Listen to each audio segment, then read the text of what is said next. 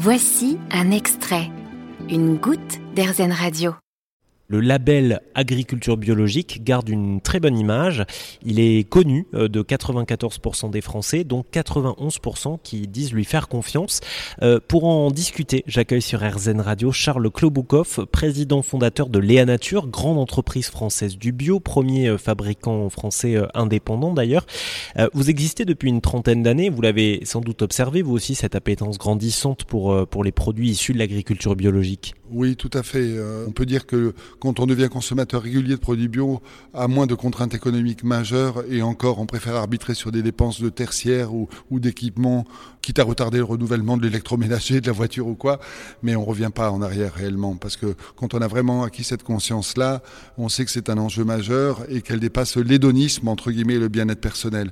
Et d'ailleurs, euh, on sait qu'un des signes les plus forts, c'est finalement quand les couples euh, ont leur premier enfant, et ils font tout pour donner euh, de l'alimentation bio à y, a, il y a dans l'alimentation infantile de toute façon un certain nombre de principes de précaution et de résidus de pesticides qui sont d'office Et donc c'est souvent un moment de bascule assez fondamental, entre guillemets, et qui permet d'ancrer une forme de responsabilité et de conscientisation euh, de l'impact de l'alimentation sur la santé humaine dans la durée. Oui, il y a beaucoup de pédagogie derrière tout ça. Finalement, les Français connaissent bien le bio, mais selon euh, le dernier baromètre de l'agence bio, ils s'estiment pas suffisamment informés. Donc tout votre travail à vous, entreprise qui travaille en agriculture biologique, euh, c'est ça en fait, c'est de mieux informer, de leur faire connaître euh, tous les tenants et, aboutissants qu'il y a derrière tout ça.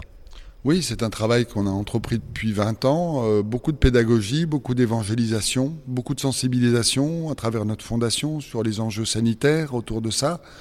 Euh, des choses euh, qu'on n'a pas forcément le droit de dire publiquement. Malheureusement, on n'a pas eu de gouvernement ces dernières années très axé sur le développement de la bio et le soutien à un mode d'agriculture beaucoup plus vertueux et beaucoup plus durable. Donc euh, on en paye un petit peu le prix. Euh, on sait que les, conséquences de la pollution agricole sont énormes sur la qualité de l'eau, la qualité des sols, et que euh, faut absolument, si on veut réinstaurer une biodiversité dans notre pays, changer de modèle. Donc il faut continuer à creuser ces sillons. On, nous on l'a fait par de multiples campagnes ou par des phases de sensibilisation à travers des conférences, à travers des éco-festivals. Et il y a beaucoup d'entreprises de la bio qui ont compris cet enjeu.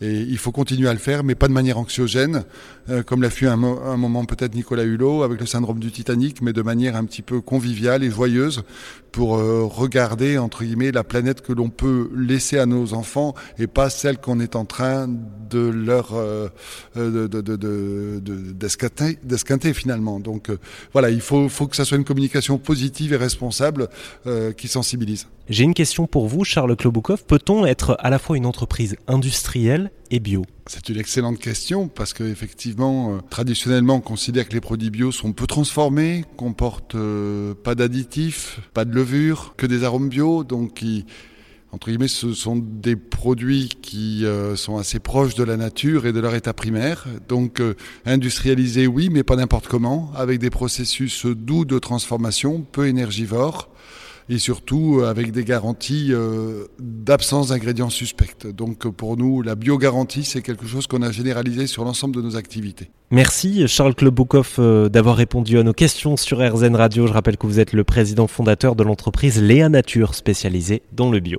Merci à vous. Vous avez aimé ce podcast RZN Vous allez adorer RZN Radio en direct. Pour nous écouter, téléchargez l'appli RZN ou rendez-vous sur rzn.fr.